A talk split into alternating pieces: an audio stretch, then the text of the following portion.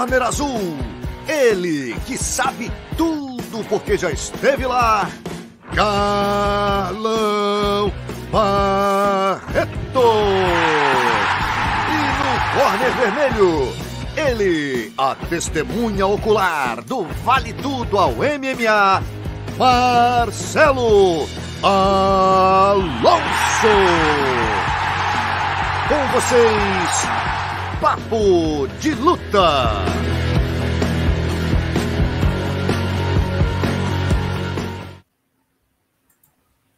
É isso, salve, salve galera, entrando no ar a 18 edição do nosso Papo de Luta. Hoje com um programa absolutamente eclético, rapaz. Temos do Pan-Americano de Jiu-Jitsu, passando pelo Glory Kickboxing, UFC. Não vão faltar assuntos em qualquer área que você goste de luta. Hoje a gente tem assunto para você, não é isso, Carlão? Exatamente, Alonso. Muito boa noite. Galera boa de luta aqui com a gente no Papo de Luta. O nosso papo de segunda-feira já está marcado na agenda de todo mundo. Oito horas temos o um encontro marcado. É isso. Hoje a gente vai falar de jiu-jitsu, de MMA, de kickboxing, de boxe. Olha, para quem gosta de luta, hoje é o dia. É isso. E a gente começa, como sempre, agradecendo aqui nossos parceiros é, Safari, sua hora é agora, venda-se através do site www.safaribrasil.com.br, Mormai nos tatames e no mar, é, e a Bad Boy também, marca pioneira no apoio ao MMA. Isso, Venom. Olha, a Venom é a, é a marca exclusiva aí do UFC, todo mundo tá ligado na Venom. A Venom já investe há muitos anos no MMA, uma marca clássica ali com o Vanderlei, com grandes nomes usando a Venom. E a Venom vai sortear um kit aí pra gente hoje. Tem coisa boa hoje aí, Léo! Olha só, e também Boni Açaí. Não basta ser bom açaí, tem que ser Boni Açaí. E a Prime, a número um em tatames e agora também da tatame de rolo. A minha academia é tatame de rolo, tatame olímpico. Olha, gente, se você é do jiu-jitsu aí, do, do wrestling, da luta livre, do judô, é a Prime, a melhor. A minha academia é Prime, ó, zero, zero bala. Academia linda, só Prime, amigo. Os caras sabem fazer. É isso, galera. E, ó, o reloginho aqui, ó, que a gente vai sortear para vocês da Safari, tá? Opa, tô com o meu aqui, ó. Subsequente aí, ó. Subsequente a luta tá lá. Subsequente a luta do Marreta com Johnny Walker. A gente vai sortear para vocês isso. E como a gente prometeu, todo programa vai ter um sorteio. Né? Na semana passada a gente sorteou o. Pô, tem até que pegar o nome aqui dele com o Léo depois. O rapaz desapareceu, mas a gente não esqueceu dele. O Léo vai botar aqui já o nome dele para a gente avisar para a galera. Que olha aparecer... esse, Alonso? O cara esqueceu, o cara desapareceu. É, mas ele saiu, ele saiu antes, ele saiu antes, ele foi sorteado, ganhou a bermuda da Mormai e saiu antes. Mas oh, a gente vai ficar querido. em cima dele aí até ele aparecer, a bermuda é dele. E hoje a gente oh, vai sortear uma camisa. Alonso. Fala, fala, Carlão. Desculpa, desculpa, Alonso. Olha só, mas se ele não aparecer, ele vai ganhar o poderoso da semana, hein? Vai ganhar o poderoso da semana.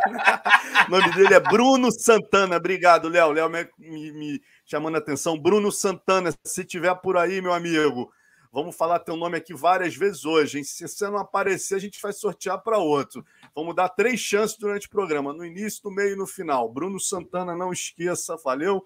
Tem que deixar sempre, galera. Todo mundo que for sorteado tem que deixar o nomezinho ali. Entra no, no direct de message lá no Instagram do PVT.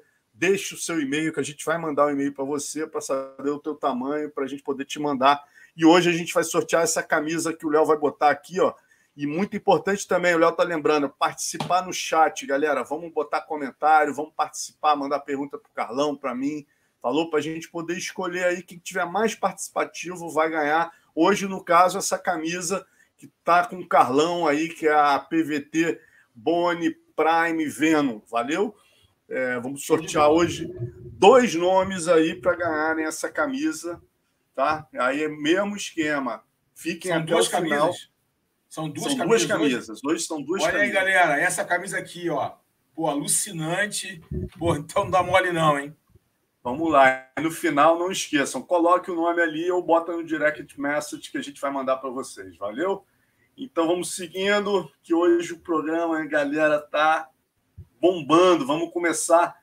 Tem jiu-jitsu, MMA e, óbvio, né? Glória, pô. Não podemos deixar de falar da última luta do nosso Alex Poitin aí no Glória. É, porra, mais uma luta duríssima, né, Carlão? Parelha a luta, né? Muito dura a luta, lá e cá. Eu vi dois rounds claros, os dois primeiros rounds para o Poitin. O terceiro round, que é o X da questão, vou falar neles rapidinho, vou pular para o quarto e por quinto, onde eu vi uma pequena vantagem é, é, do, do, adversário. É, a questão é o seguinte é, dessa luta. O terceiro round, o terceiro round, o Arten é, e o Poitin estavam clichando muito, né? E aí o árbitro é, tirou um ponto do Poitin. Ele foi muito enérgico com o Poitin sendo que ambos estavam buscando o clinch, tanto o Arten quanto o, o, o Alex Poitin. E aí o Poitin tomou a iniciativa do clinch, mas ah, uma advertência verbal seria suficiente. Ele foi muito enérgico, ele exagerou, passou do ponto e acabou tirando um ponto do Alex, que fez toda a diferença. Fez toda a diferença. E a partir daí, é, na pontuação, é, foi decisão majori vitória, majoritária né, para, para o Arten onde ele devolveu a derrota da primeira luta e ficou com o cinturão. É, sendo que o, foi a última luta do, do Poitin, do Alex Pereira, do Poitin. Ele agora vai para o UFC, já falaremos sobre isso. Mas foi uma luta muito equilibrada. O que eu achei, tá? Agora, agora analisando taticamente, eu achei que o Poitin, em alguns momentos, tá? principalmente no quarto e no quinto round, quando recebeu alguns golpes, tentando aquele, aquele, aquela leitura que o, que o atleta faz, né? Começa a rir, falar que não pegou. Isso para o juiz, eu já arbitrei luta, já fui juiz, acaba sendo uma interpretação que o golpe pegou e ele está querendo mostrar que não pegou. Então é muito, tem que ter muita cautela o lutador quando toma um golpe começa a gesticular, fazer que não pegou, rir e, e tentar desestabilizar o adversário ou mostrar para o corpo de jurados, né? Que aquele golpe não foi um golpe efetivo, um golpe significativo. Muitas vezes tem efeito contrário. O juiz interpreta que, que aquilo ali está usando um artifício para simular que não pegou quando um golpe realmente pegou. Ainda mais quando está perto do ringue, que você, o, o juiz né, consegue ouvir a, a, potência do golpe, o barulho que faz, o impacto que faz e o que isso mostra no corpo do adversário, leitura corporal daquele lutador que recebeu o golpe. Sendo assim, eu acho que pode abrir uma brecha ali para interpretações é, é, dos juízes. E, mas, de qualquer forma, foi uma boa luta, uma luta entre dois grandes titãs, grandes gladiadores. O Poitin é um cara mais técnico, mais bonito de se ver lutar, isso é indiscutível. Ele tem uma, um, uma, um kickboxing, um muay thai muito mais plástico, muito mais recursos, com muito mais ferramentas. O Arten é um cara é, mais é, é, é, singular na forma de lutar, mas é um cara, um bom lutador, um lutador de qualidade, não é à toa que faz fez lutas parelhas com o Alex Poitin, que, sem dúvida nenhuma, no, no Glory, junto com o Rico, né, que é o campeão peso pesado, é, eu não me furto em dizer que são os dois melhores, peso por peso, por peso é, do evento. Agora o Poitin saiu e vai trilhar aí seu caminho no UFC. Mas, enfim, em relação à luta, foi uma luta muito equilibrada, muito difícil. É, e esse ponto extra ali é deduzido, Alonso. Esse é o X da questão. Não é se o, ah, o Poitin ganhou, o Aten ganhou. Não. A questão é: aquele ponto foi decisivo e foi um ponto injusto. A dedução do ponto. Pô, cara, e a gente lembra, né, rapaz? O Poitin sai do evento com o cinturão dos médios, que ainda era dele, ele estava fazendo a revanche com Vakhtov para o cinturão dos meio pesados, né? Quer dizer, é, sem dúvida alguma, um dos maiores nomes aí da história do, do da luta em pé do Brasil. É, o cara mundo, que realmente... Nossa, do mundo, do mundo. É, do é, ele, mundo. Rico Verhoeven, ele e o Rico Verhoeven, né? Que são, para mim, mim, tá? Eu desculpa, tem galera que acha, eu acho o Rico Verhoeven e ele, os dois melhores peso por peso, né? Da, do, do Glory, os caras mais dominantes. Tanto que ele é dono de dois cinturões, o Poitin. E, e, e, o Rico é um cara que está aí vencendo há um bom tempo. Enfim. É, e aí tem aquela história também, a galera começa a falar: ah, mas ele saiu e já saiu do evento. Isso eu não gostei, eu também não achei muito legal, não, Alonso. Agora colocando minha opinião. Pô, o cara. o cara já vai embora do evento. Aí a luta fica parelha, sei lá, né? Eu não quero falar nada, mas sei lá. A luta fica parelha ali. O cara já falou que vai embora do evento. Pô, dar o, dar o, o cinturão pro cara que vai embora é meio complexo também, não acha, não? Não tô falando, não tô, não tô fazendo é, é, é, é, nenhuma conjectura que houve roubo ou que houve uma tendência dos juízes. Eu estou falando que é uma pitada a mais nesse, nesse, nesse enredo. É aquele né? empurrãozinho, né? Mas o que importa é, é que o cara mostrou, né, cara? Um estilo. Pô, o Vakhtov. A, a, a, primeira luta, o Vakhtov estava mais fechado ainda, uma luta feia, né, cara? Jogando totalmente é. fechado. O Poitin, ele luta bonito, né, Carlão? Ele bota os golpes, parece, pô, ele luta ereto, ele bota os golpes pelo meio, parece que ele mira, né, cara? Ele, Não, ele, é, é ele é um cara ele é um, ele é, é um sniper, né, cara? Ele, ele parece é. que mira o queixo, ele bate embaixo para abrir em cima, ele bate do lado para abrir. Parece que cada ação dele já é visando uma abertura de espaço para o próximo golpe. Realmente é, dá gosto de ver. É, mas o, aí quem sou eu, né, para fazer uma análise mais profunda do Poitin, se ele pode melhorar? O que eu achei? O, o Artem Vakhtov ele veio mais aberto para essa luta. Ele queria vencer. Ele, ele, veio, ele veio mais aberto. E isso possibilitou, no primeiro e segundo round, que o Poitin conectasse mais golpes. Talvez, aí a minha humilde opinião, como analista de luta, o, o, o Poitin poderia capitalizar melhor em cima disso, conectando golpes, mais combinações. Eu achei que o Poitin trabalhou muitos golpes isolados.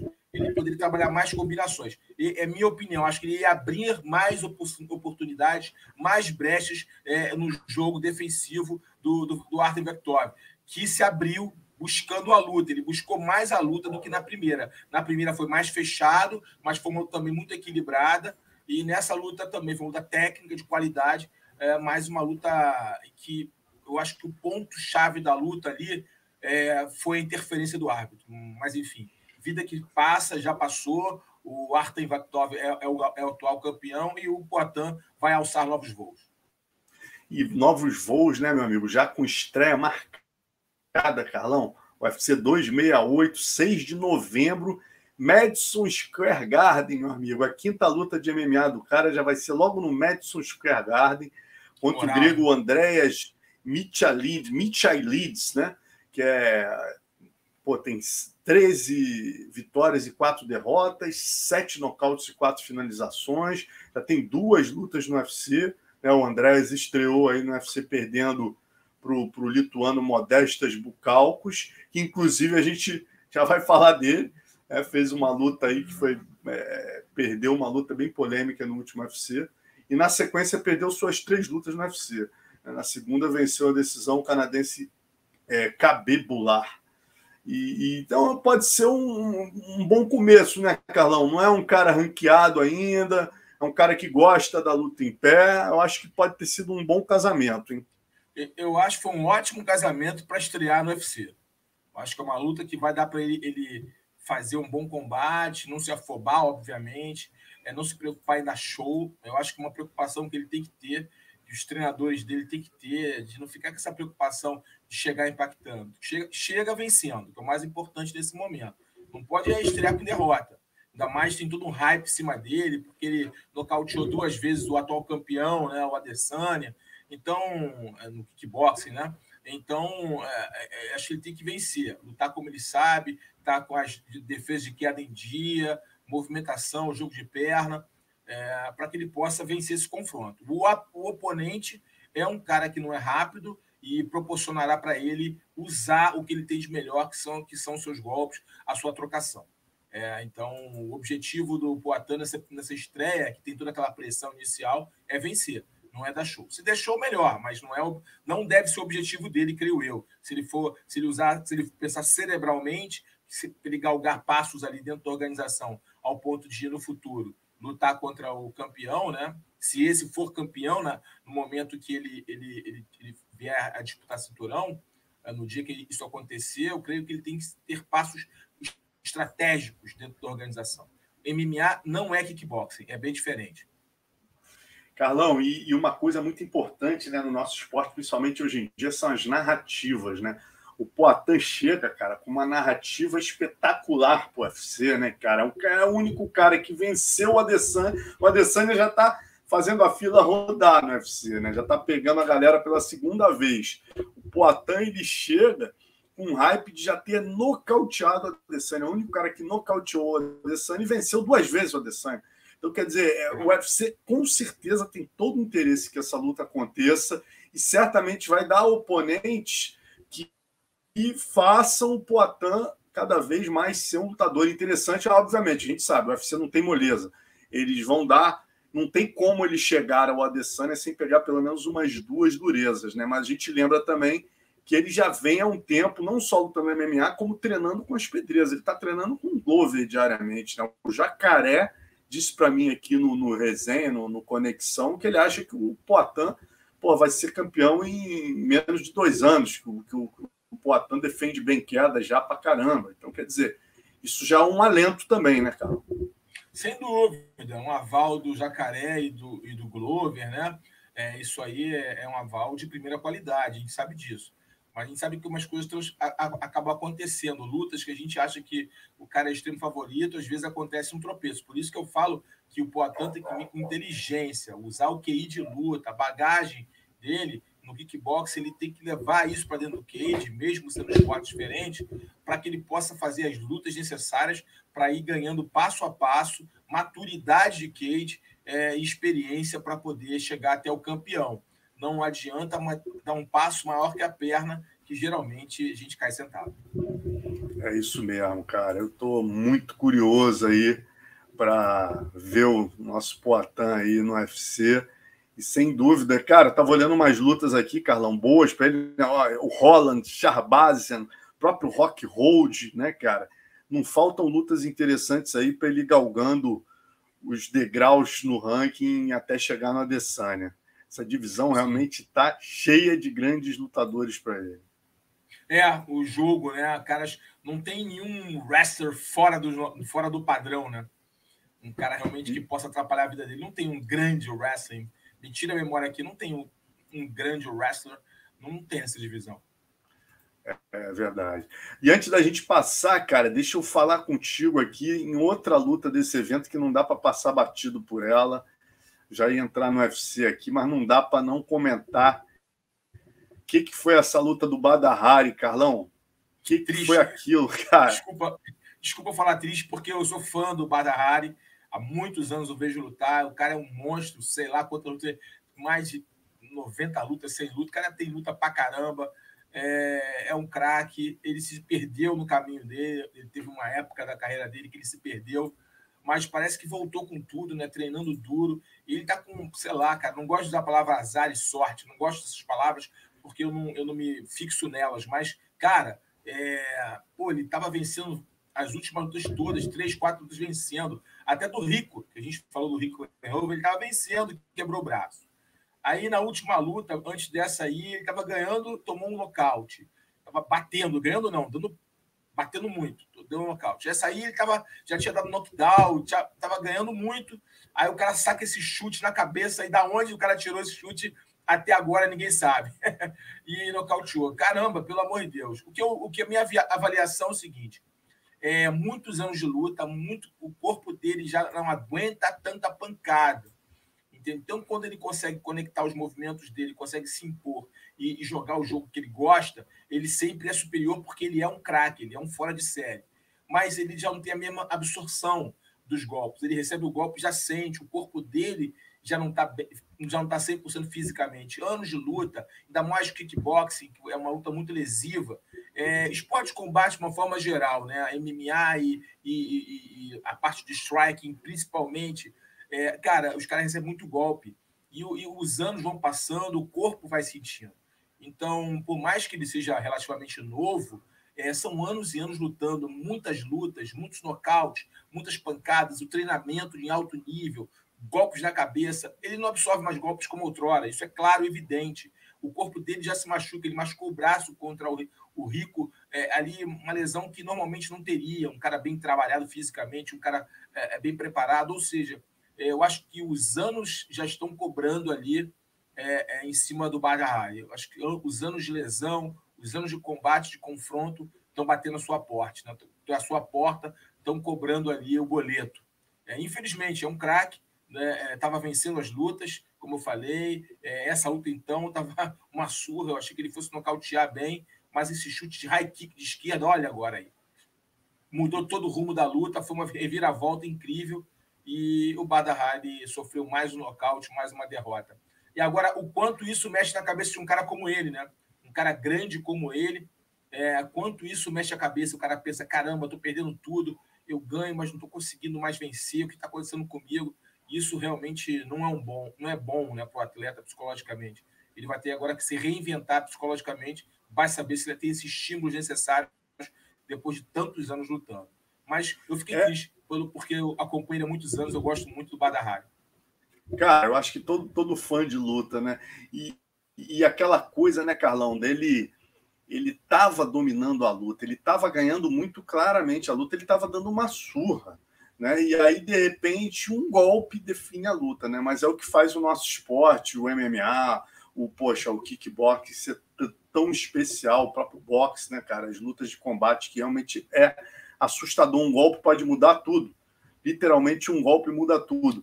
E ele fala, né? Ele colocou um post depois da luta, ele pedindo desculpa aos fãs, dizendo que não havia sentido um golpe sequer até ser nocauteado. Aí, ó, o post, o Léo colocando aí pra gente o post dele, e garantindo, né? Eu tô falando resumidamente o que ele fala em inglês, e garantindo que não vai parar até limpar a divisão. E quero começar com uma revanche. É, eu acho que com a moral que ele tem, né, Carlão? Ele tem uma moral lá que é assustador quando ele vai lutar, ele lota aquela luta dele com lota, o Rico, lembra? Lota, lota. Não, ele lota. Não, e lá mesmo, é, no, no, último final de semana, você via a, a torcida só Badar, Badar, Badar, gritando o nome dele o tempo todo, o tempo todo, unissono. Parecia que era o, o ginásio todo dele. É, é, é, impressionante como ele é querido. Ele tem, uma, ele, ele tem, ele tem um, um secto de fãs. Ele realmente é um cara diferenciado. É uma lenda do esporte.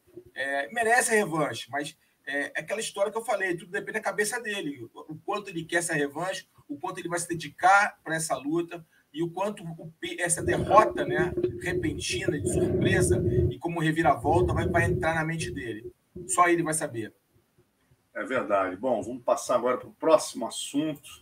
O UFC Tio versus Brunson. Darren Till estava em sétimo no ranking, Derek Brunson em quinto, né? Se o tio vencesse aí, faria sentido entrar na fila aí, com certeza, para lutar pelo cinturão ali, junto com o vencedor de borrachinha, Vettori, Canonier, né? Ele embolar aquilo ali. O Brunson, como perdeu do campeão, acho que já complica um pouco mais. Não é, não é um cara que, que o UFC tem interesse em jogar, mas mostrou realmente que está numa fase muito boa, né, Carlão? Você mesmo tinha apontado o tio como favorito. É. Mas o cara vem numa sequência realmente impressionante aí, o Derek Bronson. Vamos lá, vamos analisar rapidamente essa luta, Alonso. É, o Derek Bronson, sendo o Bronson é, crescendo, agora está com 5-0, né? Cinco lutas, cinco vitórias né? consecutivas. É, é um cara que tem todos os seus méritos, evoluiu bastante e mostrou, externou essa evolução nas, nas suas últimas lutas. É, eu, eu, o Darren Till é, me mostrou uma fragilidade no solo incrível, é, que eu fiquei surpreso com a fragilidade dele, com a falta de mobilidade de solo dele, com a falta de entendimento de luta com as costas no chão, até mesmo a, a falta de entendimento de movimentação, ele estava mais travado, até estava, em alguns momentos, conseguiu conectar alguns, alguns bons golpes, conseguiu até incomodar o, o Derek Bronson, tanto que o Derek resolveu derrubá-lo, é, e quando foi para o chão, viu ali uma avenida, viu, viu mil oportunidades para terminar o combate, como acabou acontecendo. Foi uma luta em que o tio mostrou muita fragilidade e o Bronson mostrou muita consistência. Mas como você bem colocou, né, Alonso, é, pesa sobre ele o fato de ele não ser um lutador tão interessante, né, de lutar de novo contra o, o campeão, apesar que o campeão está dando voltas, né? Então ele, se pensarmos por meritocracia, Alonso, ele merece uma, uma chance. É, achei legal né, que o tio, depois da luta, colocou uma foto do Charles do Bronx e do, do Michael Bisping, né, exatamente falando que são fontes de inspiração para ele. Lutadores que perderam né, o, o, e deram a volta por cima e conquistaram o cinturão e são fontes de inspiração. Imediatamente, Charles do Bronx foi lá e convidou ele para treinar. Vamos treinar aí, ó. Keep your head up, never give up, God knows everything. Mantenha sua cabeça para cima, nunca desista. Deus sabe de todas as coisas, né? Volta para casa, é, volta para academia, é, treine, treine e se dedica. E, e, aí embaixo ele faz o convite, né? Estamos aqui, homem. Pô, quando você quiser, venha treinar conosco. Então, muito bacana a atitude aí do Charles, momento difícil do tio. E é isso, né, cara? A gente só espera que ele tenha essa chance, né, Carlão? Eu acho que por ser o inglês, ele, ele cai, um, ele tem uma questão diferente. Eu diria que se ele fosse um brasileiro ou um americano, ele já teria que passar no RH, né, cara? Quatro derrotas em cinco lutas. Eu não sei, não sei a tua opinião sobre isso, mas talvez por ser o inglês, por já ter, ter todo um hype em cima dele, você não acha que o UFC talvez dê mais uma chance para ele, dê uma luta mais tranquila ali, meio de tabela, para ver se ele se recupera? Pois é, né, Alonso? Pois é, né? Como você bem colocou, né? Tem, depende do lutador, depende da situação dele depende da narrativa que envolve aquele atleta. O tio é bem isso, né? Ele é inglês, tem todo um hype, tem, ele tem um hype ali, é um cara que trabalha bem em rede social, meio polêmicozão, tal, já teve ali é, como um, um, um, cara que poder, poderia ter o, o talento necessário para ser campeão. Mas, cara, foram resultados muito, muito. Ele foi dominado, né? Essa última luta aqui, ele foi, cara, ele teve bons, bons momentos, real, teve realmente bons momentos, conectou alguns bons golpes, mas foi só isso, ele se limitou a isso, ele é um lutador limitado e mostrou muita fragilidade, faltou resiliência também, tá? Aquele cara que se reinventa ali na, no ringue, grita, levanta, quer levantar, não se deixa cair, ele foi derrubado, ele se frustrou e acabou absorvendo essa frustração e acabou sendo finalizado ali. O que acontece, Alonso? É, na minha humilde opinião, ele não merece mais uma oportunidade. Melhor ele sair do evento, se reinventar em outro evento e depois tentar voltar forte, já com uma sequência boa de lutas. Eu acho que ele seria aceito novamente no UFC. Mas eu não sei como é que é a relação dele com Dana White, o empresário dele. Eu não sei até que ponto o Michael Bisping tem uma ascendência ali por trás, porque o Michael Bisping tem toda um, uma, uma, uma, uma, relação muito íntima com o evento. Eu não sei se seguraria ele por ele ser inglês, eu não sei. Eu não posso falar o que eu não sei. O que eu acho é o seguinte: por méritos, ele tem que sair do UFC, porque outros melhores do que ele, situações que não tão graves assim, em termos de lutas onde ele foi totalmente dominado, como essa última, é, foram mandados embora. Então, mas como você bem colocou, tudo depende da narrativa, tudo depende do que envolve o atleta. E ele pode ser que tenha mais uma chance. Eu não daria. Legal, vamos falar de outro inglês agora, né? Que só se falou nele nas redes sociais. Perry the Barry Pimblett. Né, depois do que você viu nessa luta aí com o Luiz de Vendramini, o brasileiro, pode ser o novo McGregor, Carlão? eu, eu, eu, sinceramente, eu fui ver a luta com. Porque a primeira vez que eu vi ele lutar, eu dei uma olhada ele lutando. Cara, ele é bom de chão, né? Ele finaliza bem, né? Ele tem umas finalizações triângulo voador, ele, ele é habilidoso no solo, é agressivo, atlético. Cara, mas o que eu vi ali foi o Vendramini não ganhou porque não foi. Eu não vou usar a palavra, deixa eu tentar usar uma palavra bem legal para que eu não seja mal, mal, mal interpretado. Faltou QI de luta para o Vendramini.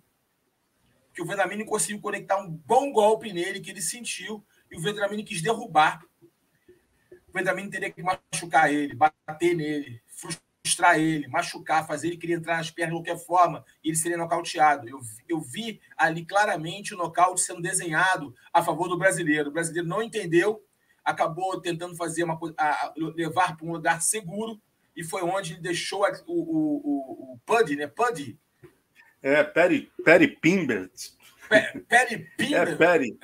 É, Perry, Perry, Perry, Perry. É o Perry, né? É, tem até um nome diferente, né? É, Perry é. tentou ali, ele deixou o Perry levantar, né, crescer, se encontrar na luta, né? E o Perry contabilizou e foi e nocauteou o Vendramini na raça, na vontade da velocidade, tá? É, você viu que os golpes conectados bem abertos, possibilitando contragolpe, mas ele jogou com muita pressão, ele foi para cima, foi impositivo, o Vendramin acuou, o Vendramin se fechou, e aí ele viu que o brasileiro estava machucado, estava fragilizado e conseguiu um belo, uma bela vitória, um belo nocaute. Não me impressionou, não me impressionou, é falastrão, não vi nada demais, é o cabelinho ali meio Beatles, né? Meio Monkeys, né? Aquela coisa ali, bem estilão inglês ali, anos 60, anos 70. Deve curtir esse tipo de música, aquele rock inglês ali, bem tradicional dos Beatles, que é gostoso, também gosto. E agora, como lutador, Alonso, vai ter que provar mais com lutadores mais ranqueados, é, eu, eu vi várias brechas no jogo dele, Alonso, várias brechas. E se ele continuar se aventurando a trocar golpes, a usar o striking para mostrar que a cara é completa, ele vai se frustrar. Talvez seja melhor ele usar o que ele tem de melhor, que é o grappling, que realmente ele tem ali boas conexões, boas transições e finalizações. Mas vamos ver, é cedo para falar, Alonso. Por enquanto, não impressionou nem um pouco. É, já tá o Diego Miranda aqui, ó. Perry Pimblet, como falamos no Ceará, é marrom menos. Marromeno. Boa! Vou, vou, adotar essa. Foi o Diego que falou? Marromeno. É, é, Diego é, Miranda está sempre com a gente aqui, mandou bem. Diegão, vou, me, me permite, vou adotar essa aí. Marromeno esse. Marromeno, falou tudo. Marromeno. E ó, lembrando, ó, aproveita, aproveitar aqui que falando com a galera, vamos curtir aqui o nosso canal, galera. Vamos assinar se você não assina. E ó, vamos chamar a atenção aí do Bruno Santana. Bruno Santana, você saiu no meio da live, ganhou a bermuda Mormais semana passada, entendeu? Pô, estamos atrás de você, cara. Se você não aparecer até o final, segundo o Carlão, você vai concorrer ao poderoso da próxima semana aí, hein? Então apareça aí, meu irmão. Bota o teu endereço, bota o seu e-mail que a gente quer mandar bermuda para você, você não está querendo? Falou? Vamos que vamos, vamos seguindo aqui. E, e, e uma outra coisa que marcou esse evento, né, Carlão, foi o, o, o, chute oblíquo do Khalil Roundtree, né, meu irmão? Aquele chute deu muita polêmica. Eu vi até uma nota no MMA Firing, os profissionais reagindo ao chute do Khalil, muitos pedindo, inclusive, que ele fosse tirado da regra, que ele é criminoso. Qual a tua visão, Carlão? Cara, eu já falo desse chute há muito tempo, amigo. O, o, o John Jones chuta dessa forma e nego não fala nada. Entendeu? É, quer dizer, nego falava esse chute mais, mais cedo ou mais tarde, esse tipo de chute é, é, ia trazer problema, entendeu? Esse é um pisão, na verdade, né? É, é, ele depende, você pode conectar ele de, de usando várias, várias possibilidades de ângulos de perna, né? mas de forma mais oblíqua, oblíqua, perdão, de forma mais reta, com pisão, como fosse o golpe do, do Savate, você pode utilizá-lo de várias formas, né? de é, é, aplicá-lo de várias formas, mas o chute é o mesmo. No final das contas, é chapa do pé, cara, é pisão. No final, é ali, cara, é, é um golpe que vai no joelho e já era, velho. Entendeu? Machuca mesmo, arrebenta o joelho. E, e, cara, já falo há muito tempo esses chutes de tipo de pisão de cima para baixo, onde atinjam o joelho, são golpes perigosíssimos, cara, perigosíssimos, porque podem simplesmente é, acabar uma carreira, né? acabar uma carreira, um ligamento cruzado, um tendão patelar, um, um quebra também, enfim, pode é, atrapalhar a carreira de muita gente. Eu não gosto desse tipo de chute, seja ele usado no ângulo que for, mas o final é o mesmo. Essa chapa ali é, é, é, é nociva, é perigosa. Tem que acontecer um, um chute desse com consequências dessas para todo mundo gritar. Eu não gosto. É, olha, eu tiraria, Alonso, é, esse chute. Eu ia até te perguntar na sequência, até aproveitar e levantar para você. Quais regras hoje, Carlão, para o nosso esporte evoluir, você tiraria? Se você pudesse fazer uma sentar com os caras da comissão, falar, galera, vamos, vamos fazer o esporte, dar um esporte um passo à frente. Quais regras você tiraria? Simplesmente, eu acho que tem que acontecer é um confronto de, de artes marciais. O cara tem que ser o mais completo possível, estar pronto para lutar em qualquer situação, tá? É, é, o MMA tenta traduzir o mais próximo de uma realidade. Sendo assim, eu só tiraria dois movimentos. Esse chute, esse tipo de chute, como eu bem falei, ele pode ser usado de várias formas, né? A angulação da sua perna, mas o final é o mesmo, né?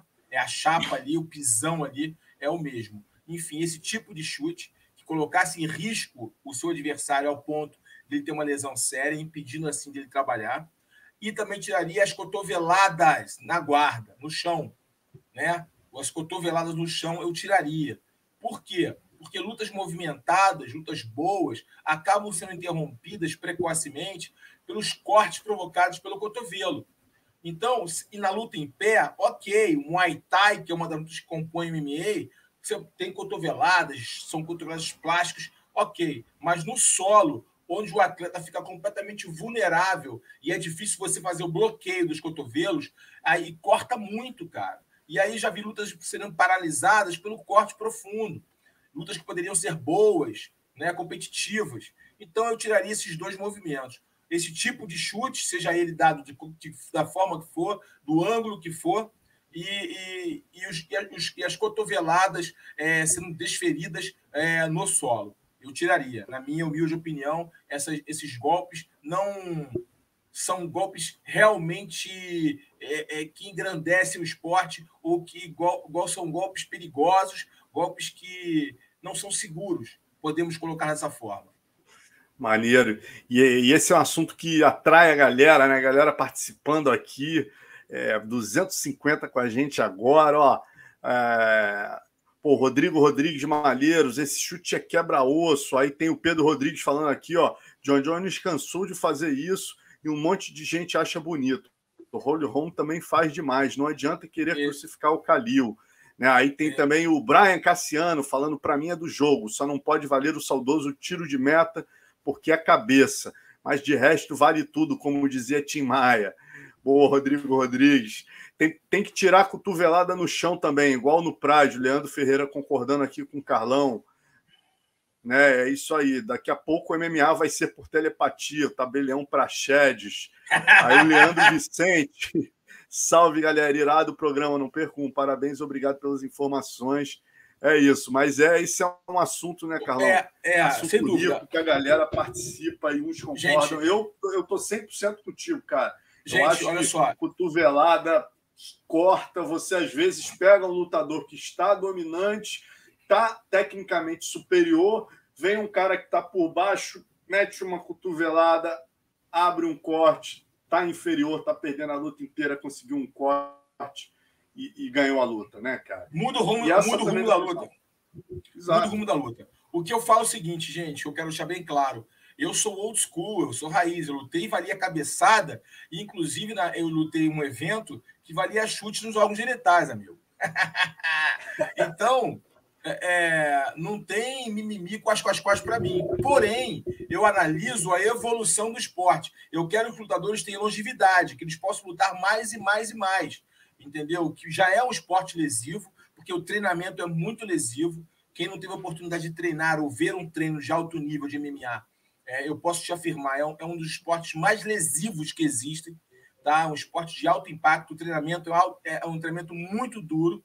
É, algumas equipes, inclusive, ainda têm um modus operandi, o old school, que machuca muito seus atletas. Não vou citar nomes, obviamente, uma questão ética, mas é, se pudermos proteger os atletas para que eles lutem mais vezes, lutem com mais, é, é, é, é por mais tempo, seria ótimo. Nós podemos ter lutadores lutando com mais idade, por mais tempo, porque se preservaram fisicamente. Só que o MMA, é, por ser intenso, ser extremo e ter alguns golpes realmente que causam lesão, ele impede esse crescimento, isso impede essa longevidade. É por isso que eu defendo a proteção aos atletas, porque a gente vê os caras lutando agora, aplaude, mas amanhã a gente não sabe as consequências disso, o pós-carreira desses caras, entendeu? Então a minha Perfeito. preocupação é com o esporte, é com o atleta. Eu sei que o público quer ver circo, mas a gente também tem que cuidar do palhaço. Exatamente, Carlão. Tava hoje, tava com o Cristiano Marcelo aqui, ele fez um semi talks comigo aqui hoje. Eu estava falando exatamente dessa importância, cara, do esporte evoluir no sentido de preservar os, os grandes protagonistas que são os atletas. Oh, porque a gente tem que ter em mente, cara, que o nível está aumentando. A gente, pessoal, vocês têm que entender o seguinte: antigamente o cara fazia talvez 40 lutas, ele durava 20 anos ali, porque das 40 lutas, ele pegava talvez 25 oponentes é, com um grau de dificuldade não tão alto. Hoje em dia o cara, quando chega no UFC, ele pega 15 lutas que ele perde ali dois, três anos de vida. Você imagina, né? O, o, o, o, o Whittaker.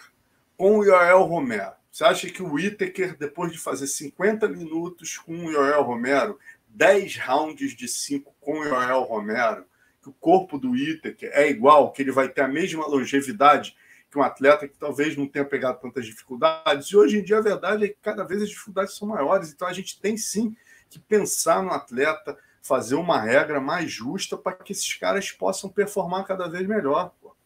O Whittaker é a prova viva disso. O cara é jovem, todo machucado. Vive com lesão, vive com problema. Por quê? Por quê? Pergunta. É, a, atletas aí é, de equipes grandes se machucam toda hora. Por quê? Ah, enfim, Exatamente. cara, é, é, uma, é, um assunto, é um belo de um debate, é um belo de um debate, vale, vale um tema. A gente pode até fazer um dia um papo de luta especial sobre isso, né, Alonso? Mas eu sempre penso no atleta, por ter sido atleta, por ter treinado atletas, por ser dirigente esportivo, por ser um, um cara que vive do esporte, eu sempre penso nos atletas. Eu tenho várias lesões no corpo que poderiam ter sido evitadas. Vamos nessa. A galera já está pedindo aqui. Esse assunto é o assunto, inclusive, da nossa ilustração na Thumb, né? Que é a luta final de semana, galera. Porra, dia 11. Vai ser transmitida pelo combate pela Globo. Olha isso. Belfort. Vitor, né, Vitor com muita moral. muita moral, né, meu amigo? Ortiz e Anderson Silva e Vitor e Holyfield. Inclusive, ó, a charge do Davi, a gente já pode até começar, né, Carlão? Bota, Vamos jogar bota a charge, a charge do Davi. A gente, olha, olha o Mike Tyson ali, botando o pezinho para machucar o título. Mike Tyson para machucar o título, para fazer já uma parceria de lendas, né, meu amigo? Vitor e Holyfield, Mike Tyson e Anderson, vocês imaginam isso? Deus me livre. Depois era só trocar os pares da dança você imagina aí no próximo evento, Mike Tyson e Holyfield 3 e Vitor Belfort e Anderson Silva 2. Meu Deus do céu. Nossa. Adorei. Grande ideia, Davi. Genial. Muito bom. Manda essa lá para os caras da Thriller, né? Estou organizando, é. quer ser boa.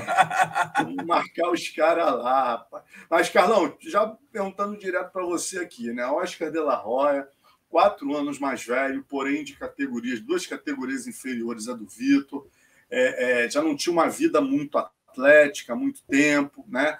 Aí, por outro lado, a gente tem o Holyfield, lembrando que o Oscar de la né, galera? Vocês sabem, pegou Covid, por isso teve que ser retirado do evento. E aí entra em seu lugar o Holyfield, que apesar de ser 14 anos mais velho que o, o Vitor, né? O Oscar era só 4, ele era um peso pesado.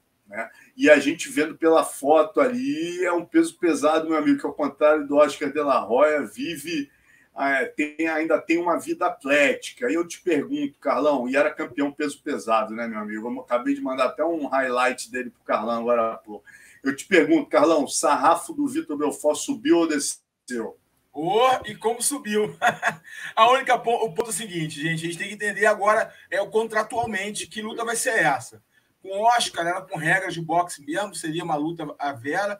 Eu não sei se pelo pouco tempo é, é, de preparação para essa luta, o Holyfield já vinha treinando, já vinha postando aí né, a, a, a, volta dele, o treinamento dele. Quem acompanha o Holyfield já visto isso, porque estava já pairando no ar uma luta entre ele e Mike Tyson, né? É, então, é, mais uma luta entre os dois, né? Estava lá pairando mais luta exibição entre eles. A questão é, é quanto ele está tá preparado para uma luta contra o Vitor Belfort, que é mais jovem, apesar de não ter ali o, o, o boxe é, como, como sua luta principal, apesar de ter sido sempre um cara colocado no hype de ser um ótimo boxer. É, durante uma época, o Vitor foi considerado o melhor boxer do MMA, né? E, e durante uma época, é, mas não é a mesma coisa. Ele não competiu no boxe né, durante anos. Ele não tem esse, essa bagagem competitiva no boxe que o De La Roya tinha, e obviamente, e o Holyfield também tem, obviamente. A questão é o tempo né, que ele teve para se preparar, para se condicionar para um confronto. É diferente você se manter treinado e ter uma luta marcada. São dois, dois planetas diferentes. Né? Você pode estar com, com volume ali, treinando, tal, se mantendo, mas você tem que fazer um treinamento específico para uma luta. Agora, eu queria entender, eu vou até procurar saber melhor, é, se essa luta vai valer mesmo ou se vai ser uma outra exibição. De, devido à situação ocorrida. O De La Roya ter contraído o Covid e o e Holyfield ter aceito o confronto muito pouco tempo, né? um tempo curto de preparação. Creio eu que eles vão mudar a regra, Alonso. Creio eu, tá? Aqui é a minha opinião, que é meu achismo.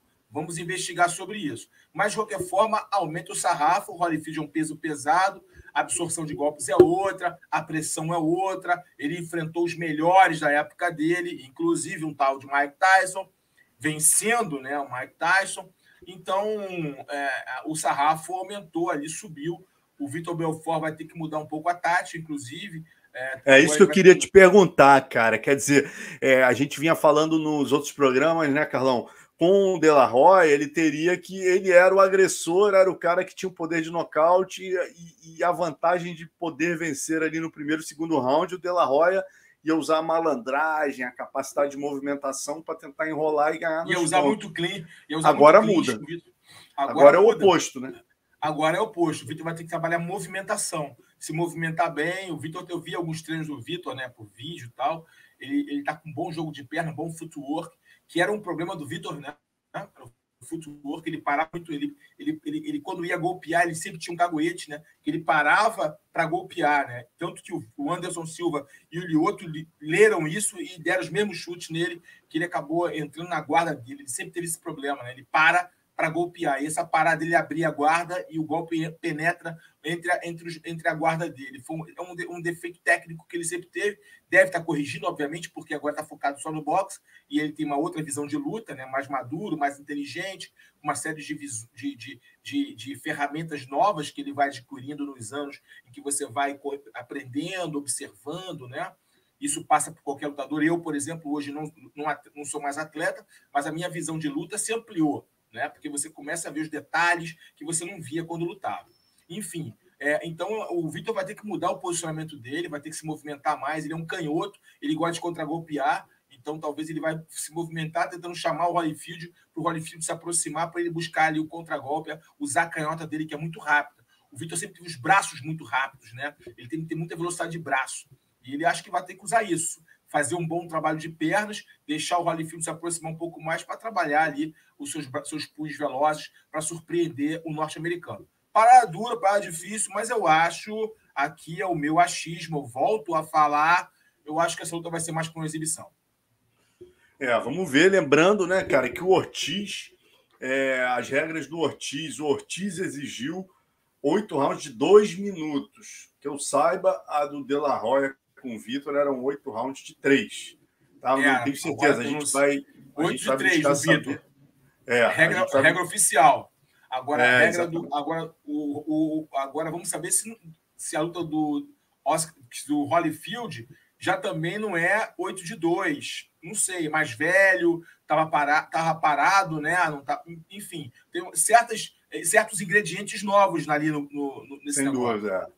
Agora, uma outra coisa que eu te pergunto, Carlão, é, pô, 58 anos, né, meu amigo? Tem que ser muito casca grossa, mas eu, a, o físico tá dele, eu tava vendo ali, ele tá, ele não parece estar tá com a idade que tá. Agora, eu te pergunto a questão psicológica, Carlão. Você, pô, o Vitor, cara, sempre gostou de boxe, né? Quando você conheceu o Vitor, eu conheci o Vitor, ele era um garoto ali que já fazia boxe, e nessa época, era aquela época que a gente assistia na TV o Holyfield lutando com o Mike Tyson, né, cara? Tu acha que esse fator psicológico pode pode abalar o Vitor ali quando ele subir ali, olhar do outro lado ali, meu amigo, o cara que eu cresci vendo, porra, nocautear o Maguila no meu domingo à tarde, o Maguila caindo em tetania ali, porra, tremendo. Foi o Holyfield, o cara que eu vi ganhar do Mike Tyson duas vezes foi o Holyfield. Você acha que isso abala ou, ou o Vitor tá a experiência deixa ele mais tranquilo com relação é. a isso?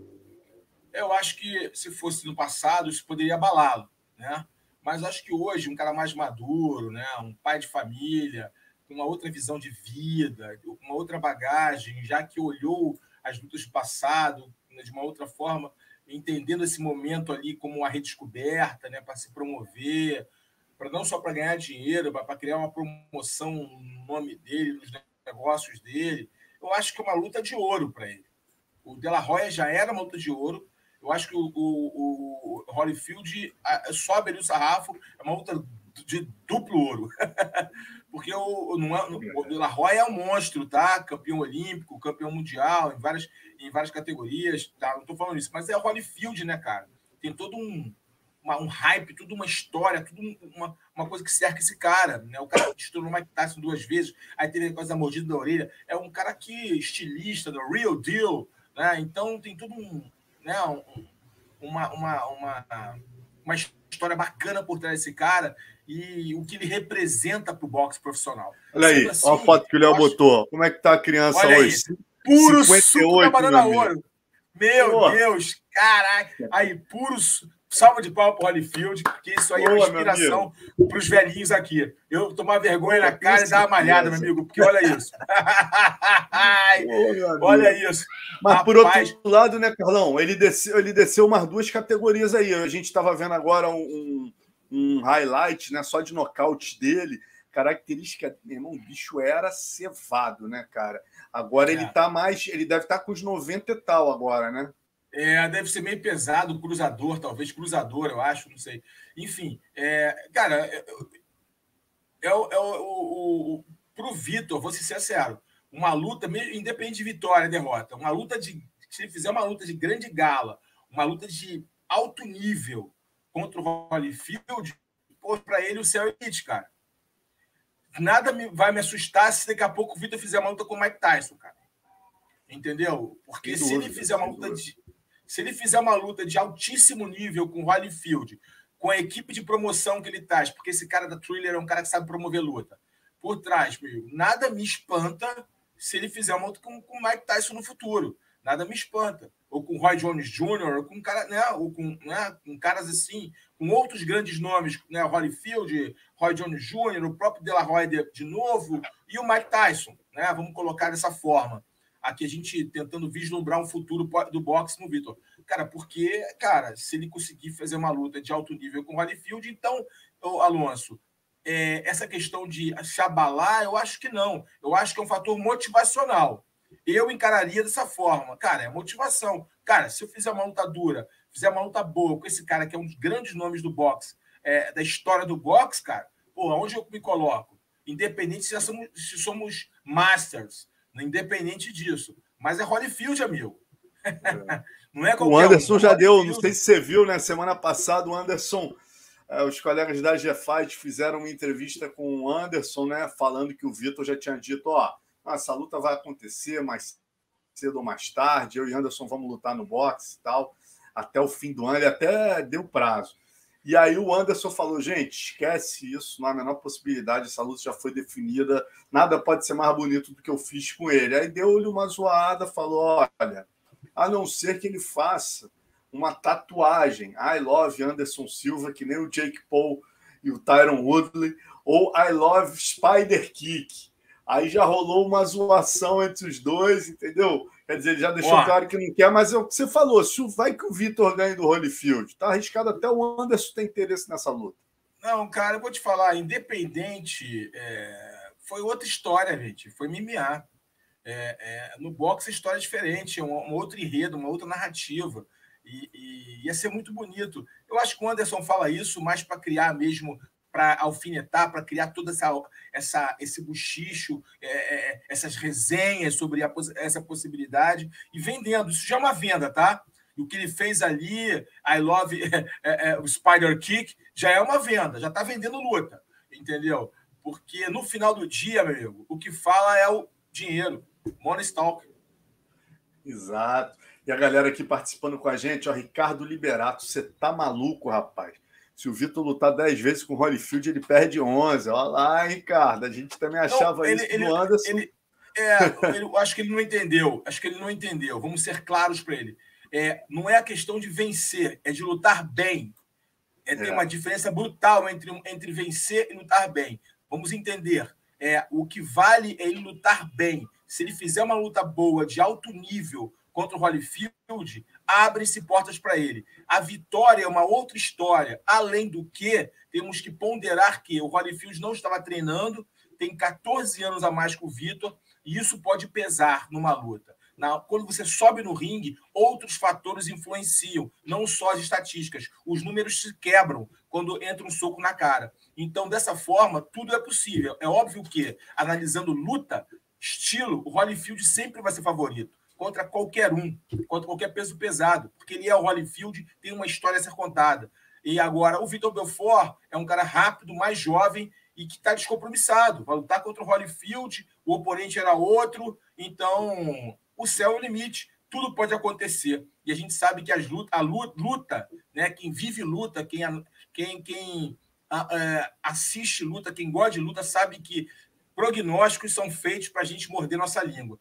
Então, tudo é possível. Mas o mais importante, é bom colocar, que não é a questão da vitória, e sim a forma que ele vai lutar. É isso que vai ser o ponto em questão.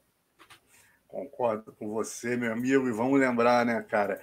Que doideira, né, Carlão? Você imagina que há 10 anos atrás a gente imaginaria estar tá vendo. Se falasse isso para mim, eu ia dizer que o cara era louco, rapaz, que eu ia estar tá vendo é, o Vitor Belfort lutar com o Holyfield na Rede Globo, no horário nobre, depois das altas loucura, horas. Nunca, Porra, nunca, meu amigo. Nunca. Realmente é uma coisa, Você, o mundo, é, o mundo da luta está dando tá, voltas. Tá, tá, dando voltas, cara. E, e, vou te falar, cara, é, isso é legal, porque é entretenimento, gente. É, a gente não tem que pensar na questão esportiva. As pessoas às vezes ficam muito presos na questão esportiva, Alonso. Não é o é. esporte ali, é o, é o entretenimento esportivo, é diferente. A ótica é outra. Você não está fazendo uma análise de lutadores ali, tecnicamente, possibilidades de como vai ser uma tática na questão da luta, é, é, da questão do esporte de combate. A gente está falando da questão do entretenimento esportivo. Tem todo um hype, todo uma, uma, um envolvimento nessa luta que transcende a questão da, da parte de esportividade. É o que significa o impacto que essa luta pode ter.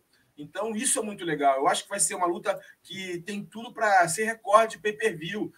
Tem ali, é, temos ali quatro grandes nomes do esporte. Né? Eu coloco o Tito, o Tito tem um grande nome, o Tito tem um hype ali nos Estados Unidos, ele sempre foi um cara muito polêmico, foi o primeiro cara a fazer trash talking que eu via com precisão, ele fazia com. ele era bom pra caramba nisso, ele sabia provocar.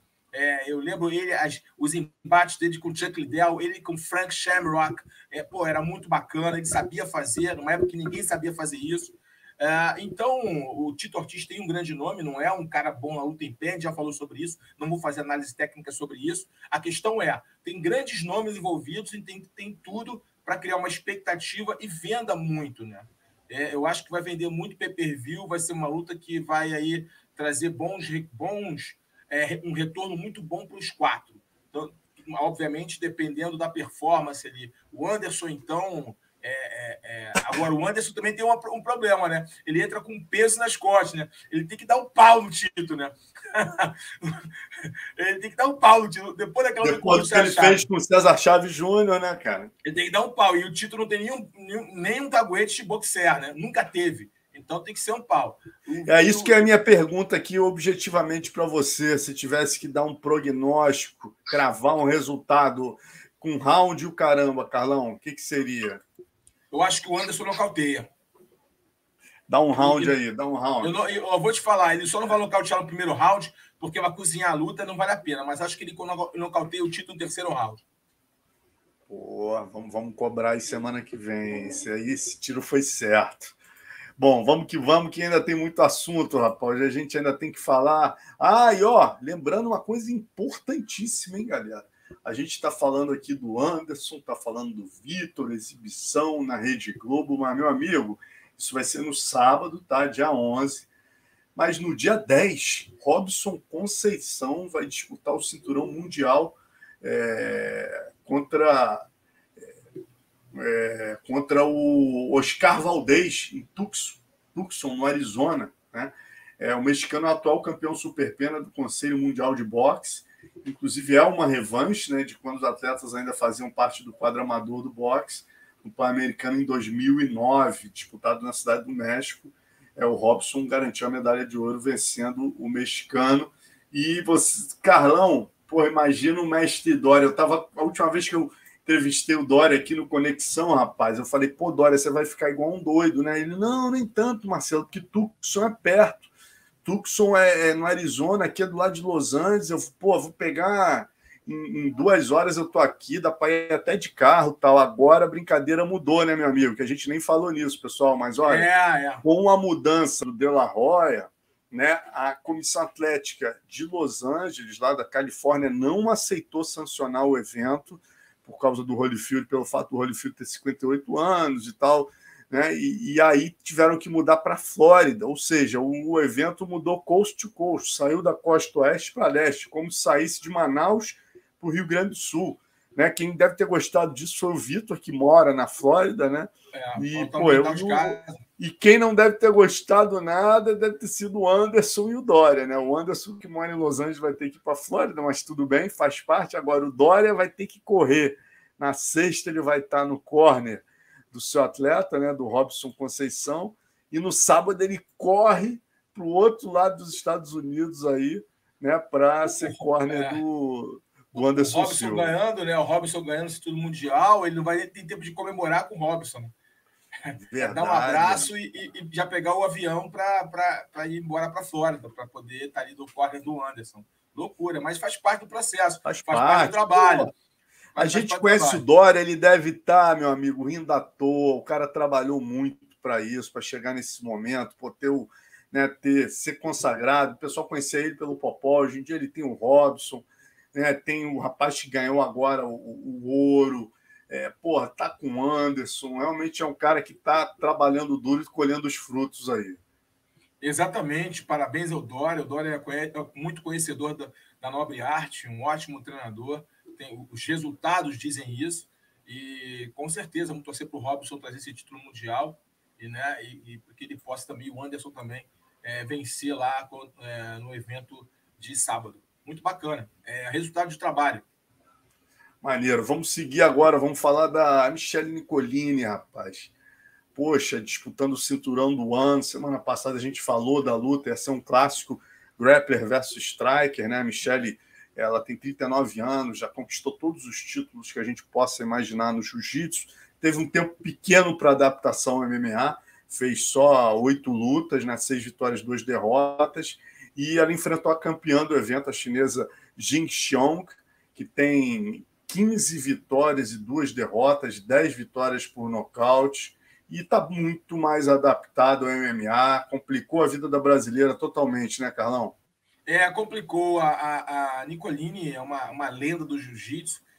Para a galera que não está familiarizado no jiu-jitsu, ela é uma lenda, vários títulos mundiais, campeã do ADCC, realmente é hall da fama do jiu-jitsu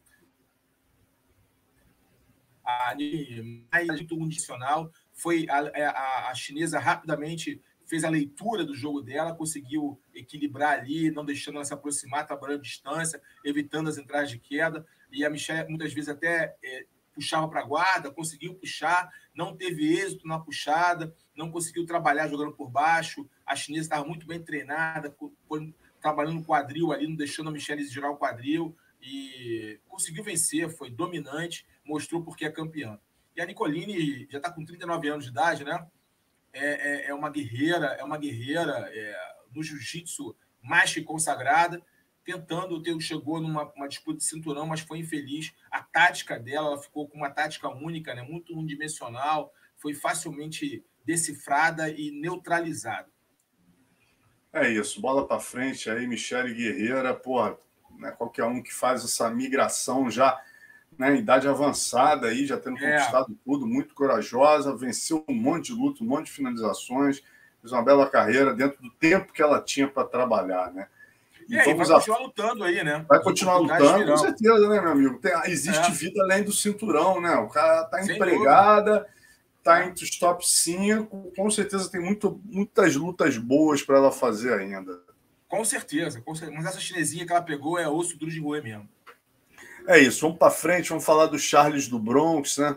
Charles, essa semana eu falei com ele, né? Fiz uma matéria, inclusive foi publicada no Sherdog, onde ele respondia ao Justin Gate, Justin Gate é, zombando ali do cinturão dos leves, disse que depois que a, a disputa entre Charles do Bronx e Chandler, a categoria leve, que era mais dura, virou um, uma palhaçada e de maneira totalmente desrespeitosa, né? E, e o Charles Aí eu liguei para ele até para saber se era verdade essa informação aí, né, que o Dustin Poirier é, já, já, já, já estava fechada a luta com Justin Poirier. Ele disse que não está fechado, que não houve nenhum contato por parte do UFC, que a imprensa inteira estava publicando que a luta estava fechada e não é verdade. E aproveitou para dar uma resposta é, que eu achei, porra, perfeita aí para o para o nosso Justin Gate, né? Ele falou aqui, ó, eu fiz 28 lutas no UFC nos últimos 11 anos.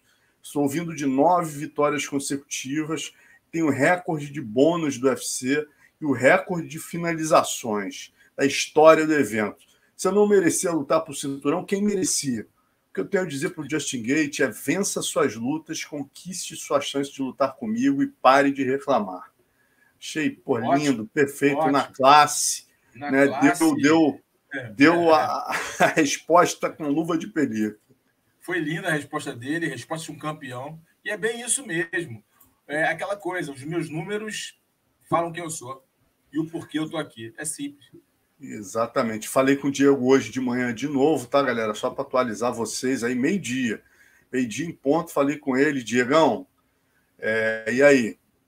o pessoal já ligou do UFC, o Dustin Poirier ligou, tem alguma coisa? Não, Alonso, continuamos no escuro, ele está cavando pênalti, não, não tem nada ainda não. Aí eu falei, não, tudo bem, porque da maneira que os colegas tinham colocado lá nos Estados Unidos, eu achei que já estava já estava até marcada a luta, mas vamos que vamos, vamos esperar, com certeza deve ser a próxima dele, deve ser aí ou com Poirier ou com Gate aí, mas acredito que seja com Poirier, né? Agora vamos, vamos falar um pouquinho de jiu-jitsu também, Carlão.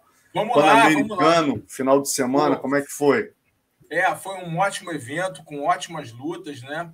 Vamos logo ser assertivos aqui. Categoria absoluta que todo mundo olha, né? O Felipe Andrew, que está aí a fotinho dele, conseguiu ouro duplo na, na categoria e é, no absoluto. Ele fez a final com o Barbosa, Gustavo Barbosa, o Braguinha.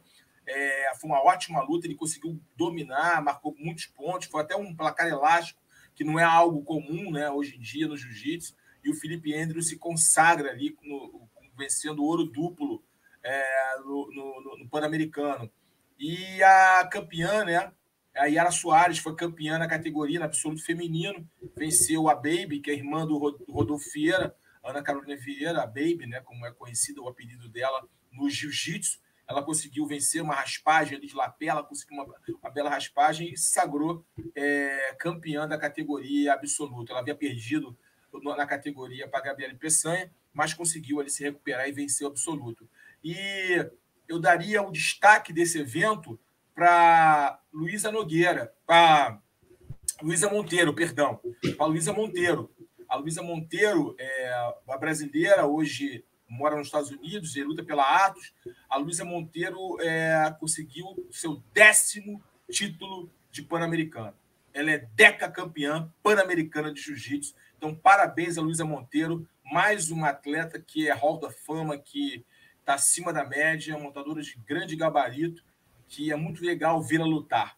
Então, parabéns a Luísa Monteiro, para mim é o destaque do evento pelo seu décimo título pan-americano de jiu-jitsu da IBJJF. Maravilha, galera. Vamos seguindo adiante, ó.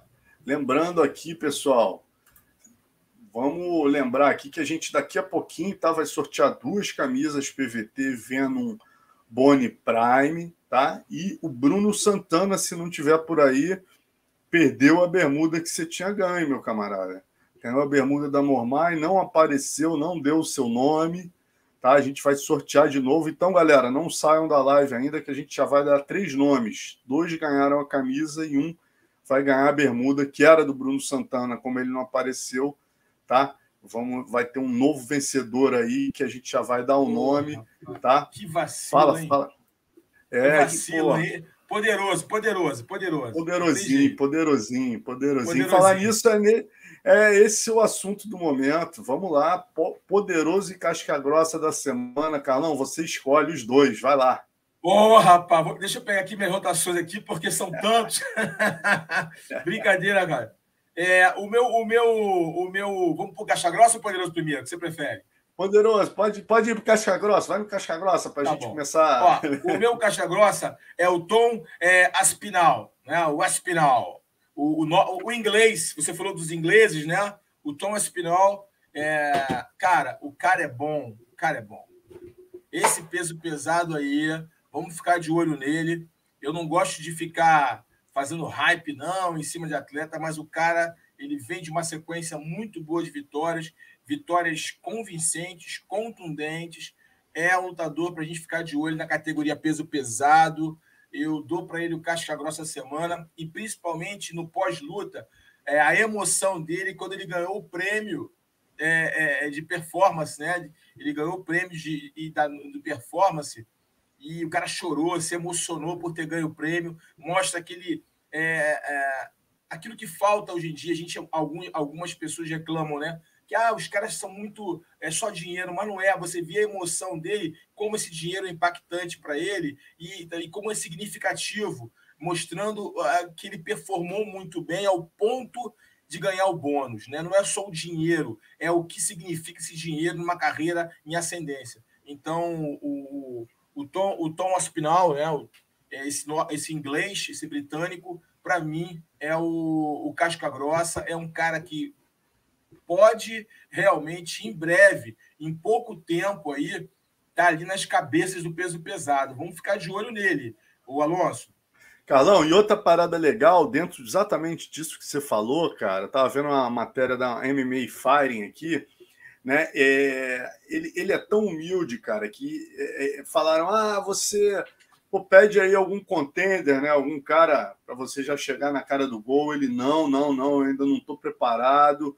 Eu vou, eu vou no meu tempo. Aí ele sugeriu o Blagoj Ivanov, né? Quer dizer, é, ele está consciente ainda, né, cara, que que é um passo de cada vez. Essa questão da, da emoção que você falou deixa isso claro, né, cara? A emoção que ele muito bonita a cena tá lá no no, no, no Rios dele lá porra, ele chora copiosamente quando dizem que ele ganhou o prêmio né, de, de bônus da noite. Então, um garoto que realmente eu concordo contigo, estava vendo a luta dele agora, quando você me chamou a atenção. Eu vi agora à tarde a luta dele. Porra, o garoto talentoso, né? Tu cruza, define a luta com cruzada ainda no primeiro round, né, cara? É, ele é Defende bom de chão bem quedas. É bom de chão. Ele é bom de chão também. É um cara para ficar de olho. Ele é bom em pé, bom de chão, tá ficando atleticamente. Ele é um cara forte é um cara para a gente ficar de olho. Eu acho que ele, ele em breve aí vai ter, vai estar tá em uns dois anos aí de maturação, de crescimento, de evolução, vai estar tá nas cabeças, cara. A gente ficar de olho nele.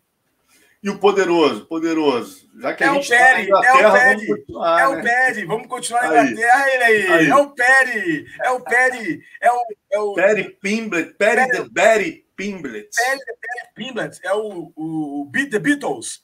É. É. Ele é o cabelinho dos Monkeys. Você lembra dos Monkeys? Aquele, aquele exatamente, filme? Exatamente, cara, exatamente. É, é, aquela cópia dos Beatles, lembra dos Monkeys? O filme que tinha? Você lembra Sim, disso, Com certeza, com é da certeza. idade? É da tua Pô, idade, da minha idade. É da minha a galera, idade. Pô, a galera aqui do chat não sabe nem o que é os Monkeys. 5.1. Só, só velhinho sabe. Mas, enfim, brincadeiras à parte, respeito também. O cara é um fanfa, né? O cara é muito poderoso. Fanfa, Ele é muito... Pô, mal chegou, já, como é que Romário falava, Alonso? Romário gostava de falar isso na época que eu jogava futebol. Para que treinar, né? Para que não, treinar? Não, não é isso não, não é isso não. Mal chegou, já está sentando na janela, né, irmão? Vai lá para o fundo do ônibus, calma, faz acontecer. Tomou-lhe um sufoco do Luigi. Se o Luigi tivesse que ir de luta, o Luigi teria vencido a luta. Eu volto a afirmar isso. O Luigi perdeu uma oportunidade de ganhar essa luta. E, mas tudo bem.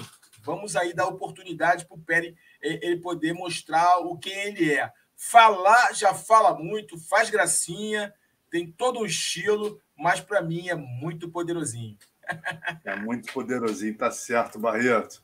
Bom, e, e aí a gente segue aqui, vamos que vamos. Vamos pro das antigas, né, meu amigo? Hoje o das antigas é especialíssimo, ó, galera. Vocês que estão já querendo sair do programa, aguenta mais um pouquinho que a gente vai dar três nomes já já, hein? Quem ganhou a bermuda da Mormai, quem ganhou as duas camisas PVT. Já vamos anunciar. Só vamos contar a última história aqui do programa, que a gente sempre termina em grande estilo, lembrando alguma história das antigas. E hoje eu lembro, a gente falando do Vitor aqui no box, né? o Vitor foi a grande estrela do programa. Eu lembro do UFC 15, onde Carlão e Vitor né, é, lutaram aí representando o Carson Team. Era um evento histórico, eu até fui atrás desses caras aí, cobri essa lá em Bay St. Louis, lá no, no, no, pô, no sul dos Estados Unidos. E a expectativa, pessoal, era monstruosa, porque era o Vitor, campeão do UFC 12, lutando com o Randy Couture, campeão do UFC 13, na super luta. E do outro lado você tinha um torneio de pesados, onde finalmente o mundo veria Mark Kerr e Carlão Barreto. Colocaram ali é, umas lutas antes, certos de que os dois se enfrentariam na final. Né, Carlão? Você conta melhor que eu essa história aí. Pesadelo no Mississippi. Os entendedores entenderão. Ai, foi o pesadelo no Mississippi, meu amigo. Só para aí, galera toda do Brasil aí, rapaz, que legal aí. Muito legal, bons tempos aí. Tá ali o Rogerão, o Rogerão, Una. O Carção aí. Valídia, Mauri Bitete, Murilo Bustamante, Joinha, Alan Sérgio, Alan Góes, uma galera aí, né? O Alex é. Negão, pô, que legal, né? Pô, que legal. Aí, que Carção, você, Carção é. dando aquela força pro patrocinador aqui, Carção é. Vitor, Valide. É aquela história, né? A gente tinha que dar apoio para o Marcelo Alonso poder viajar e usávamos a marca do patrocinador para dar aquela moral aí, ó. ó aí, ó. É, muito legal. sucos, meu amigo. E o, e a parte de era o Rinaldão, né? O Rinaldão. Rinaldo, né? Rinaldo, era parceiro. Pô. É, aí, galera, isso no, no cheque da, do Cage. O que aconteceu, gente, para a gente é, é, focar aqui no, no, nos bastidores? Foi um evento muito complexo, né, cara? A galera viu ali a, a, o cassino, um cassino era uma reserva indígena, é uma reserva indígena ainda, né? É, e, cara, a gente não tinha nem vestiário. Eles colocaram alguns lutadores, né? O Vitor e o Red Couture no motorhome. E, e a gente, cara, tava no, no foi feito uma, uma, Como é que foi? Uma cabana, né? Uma, tipo uma cabana, né? Uma cabana ali no, no, no, no Isso, Léo. Volta, eu gosto que volte essa foto, porque assim, pessoal, olha aqui, vamos, vamos parar para pensar. O UFC, hoje gente, vale 5,3 bilhões, acho que já está valendo até mais, segundo a última informação que eu tive. Tá? Quer dizer, eventos gigantescos, milionários. Imagina, um mundo sem pandemia. Olha, olha onde o UFC Mostra aquela do cassino todo, Léo. Olha isso, galera. Entendeu? É uma tenda. Isso aí é o UFC a luta 15. não foi.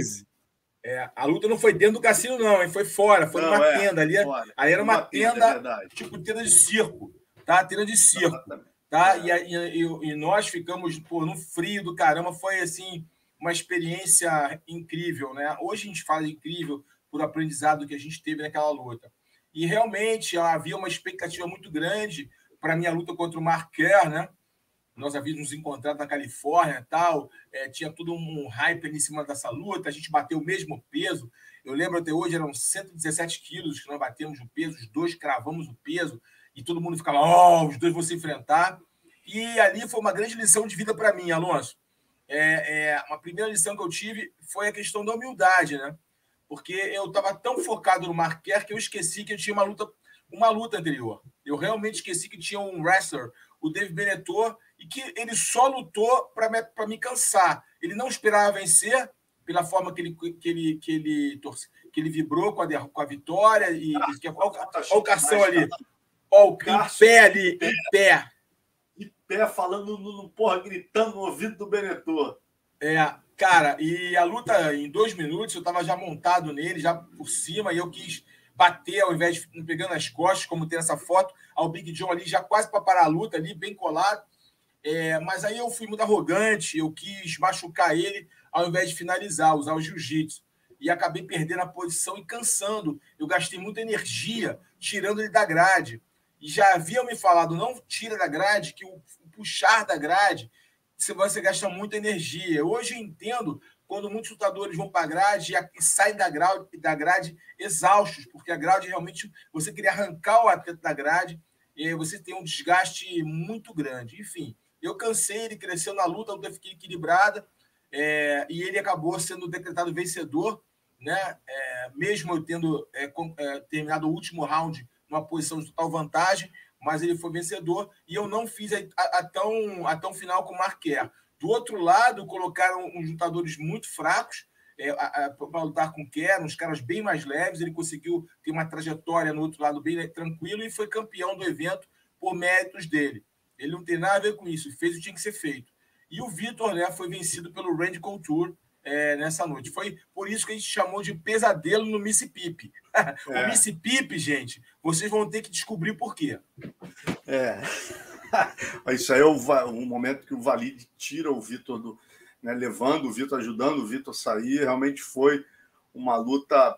Pô, o Randy Couture surpreendeu o Vitor. Isso aí foi a matéria que a Tatame fez na época né? Porque o Carson, o Carson ele fez a seguinte declaração. Ele disse, ó, falou para mim, o Carlão venceu aquela luta. Acho que não rendeu tudo que vinha rendendo nos treinos, porque come o dia inteiro e não dá nem meia hora de descanso ao estômago. Só pode ser isso, pois o treinamento foi perfeito.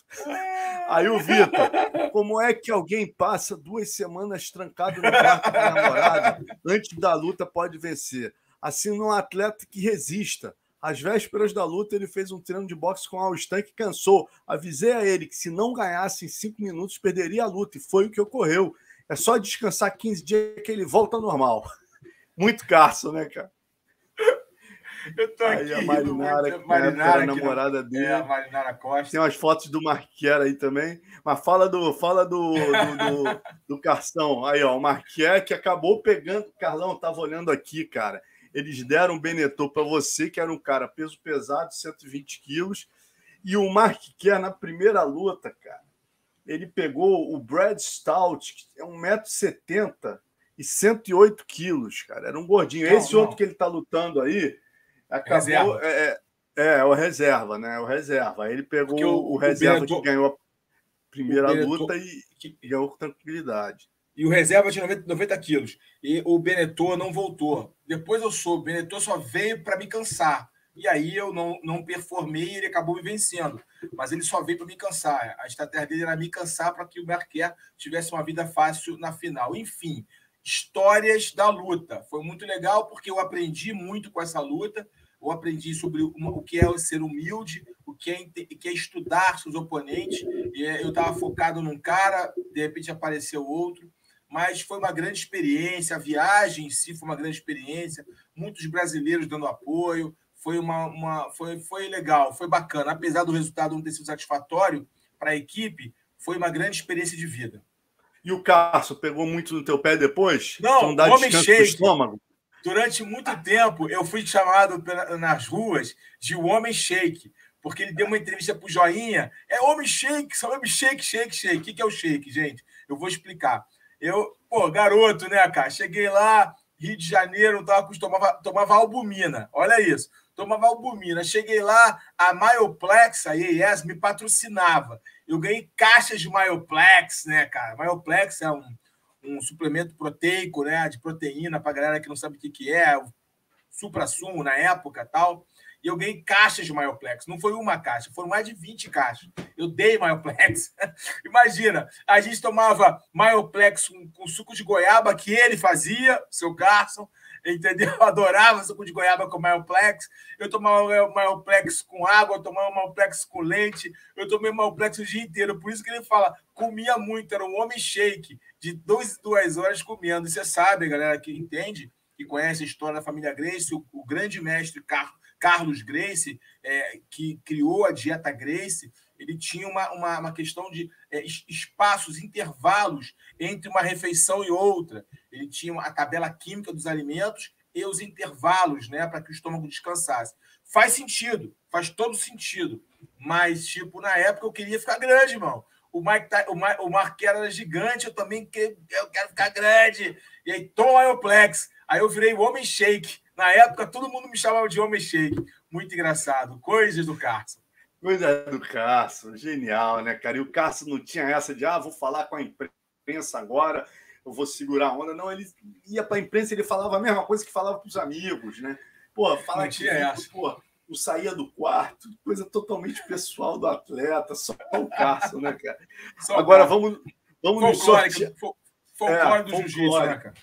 É, folclórica. E aí ficou conhecida como é, na, na saída, né, galera? Aí tem uma, outra história também, que é o seguinte: aí na saída a gente estava saindo E o Valide chegou para mim e falou assim: Ó, oh, pô, Marcelo Alonso é foda, já tô vendo até a manchete que ele vai dar.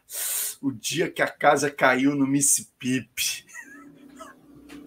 Aí, aí, aí ficou marcado aí eternamente com. Obviamente, a gente não deu essa chamada, até porque, né, meu irmão? Porra, o intuito não era esse. Mas vamos lá, galera, vamos dar o, o, o nome aqui dos vencedores. Olha aqui, ó.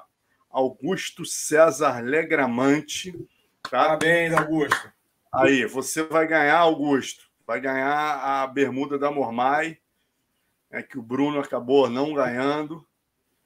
E aí a gente tem Gilberto Serra, vai ganhar uma camisa PVT Venom Boni Prime. Essa aqui, essa aqui. Gore Flow Trap. Glory, Go, Gore Flow Trap. Vai ganhar a outra camisa PVT. Lembrando que vocês têm que entrar lá na DM do PVT ou coloquem aqui, ó. Coloquem aqui o Pô, que Fernando Alonso, rapaz, Marcelo, Fernando é o corredor, mas valeu. Pô, valeu!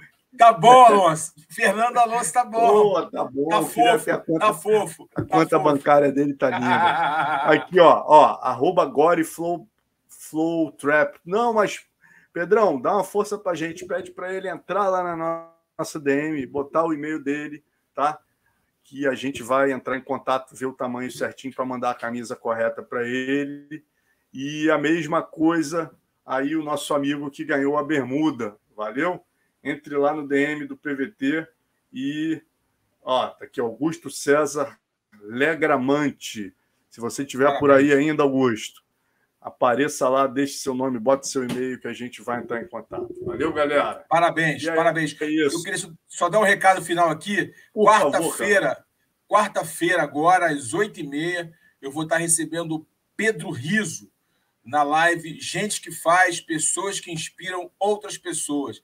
O Pedro Riso faz um trabalho maravilhoso com a Usina dos Campeões, dando oportunidade para várias pessoas e, e de transformarem suas vidas através do esporte. Então, esse gente que faz uma live com pessoas que inspiram outras pessoas, e o Pedro é um cara inspirador, por isso ele vai estar sendo entrevistado por mim no Gente que Faz, no meu Instagram, Carlão Barreto Oficial, às 8h30, nessa quarta-feira. Então, temos encontro marcado quarta-feira, às oito e meia, lá no meu Instagram.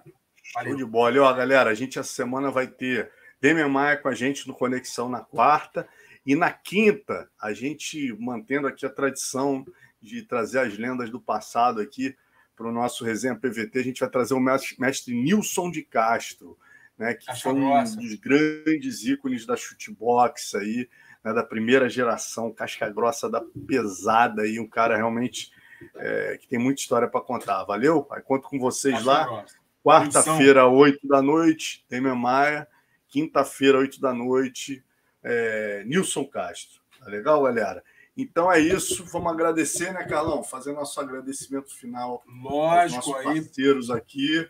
Que... Vamos agradecer, porque sem eles, né, cara, tudo fica mais difícil. Então, agradecer aos patrocinadores, aos apoiadores, porque esses caras aí têm nos ajudado visto o nosso trabalho, o nosso empenho, e são caras que estão há anos e anos aí no esporte, né, cara? Então, agradecer a Bad Boy, a marca pioneira no apoio do MMA, a Mormai nos tatames do Nomar, a Safari, sua hora é agora. Cadê o relógio Safari aí? Mostra aí o relógio Safari. Aqui, ó. Aqui, ó. Ah, isso aqui eu até tirei, ó, para a galera ver mais em detalhe, ó. Ó, ó peça. Safari. Peça Esse aí, amigo. Qualidade. Só eu, você e o Marreta temos, hein? Você pode ter um deles. É. É, é isso. A, e ó, vamos agradecer praia... também a Venom, né, Carlão? Que hoje Venom... é fornecedora dos uniformes do UFC. Né? O Boni, que não basta ser Boni, é, não basta ser bom, açaí tem que ser Boni açaí. Boni açaí. Apoia o esporte há muito que tá tempo. vindo para a região praia... sudeste em breve, né? Tá é, isso aí, galera. Vamos ficar de olho que o açaí do cara tá espetacular, valeu? E a Prime número um em tatames, né? Agora tem tatame, inclusive, de rolo aí. Fiquem de olho nas mídias sociais é, está sempre com a gente também desde o início. É isso. É isso, gente. Muito obrigado pelo apoio, obrigado pela força. Até a próxima segunda-feira, se assim Deus quiser. Valeu. Um abraço.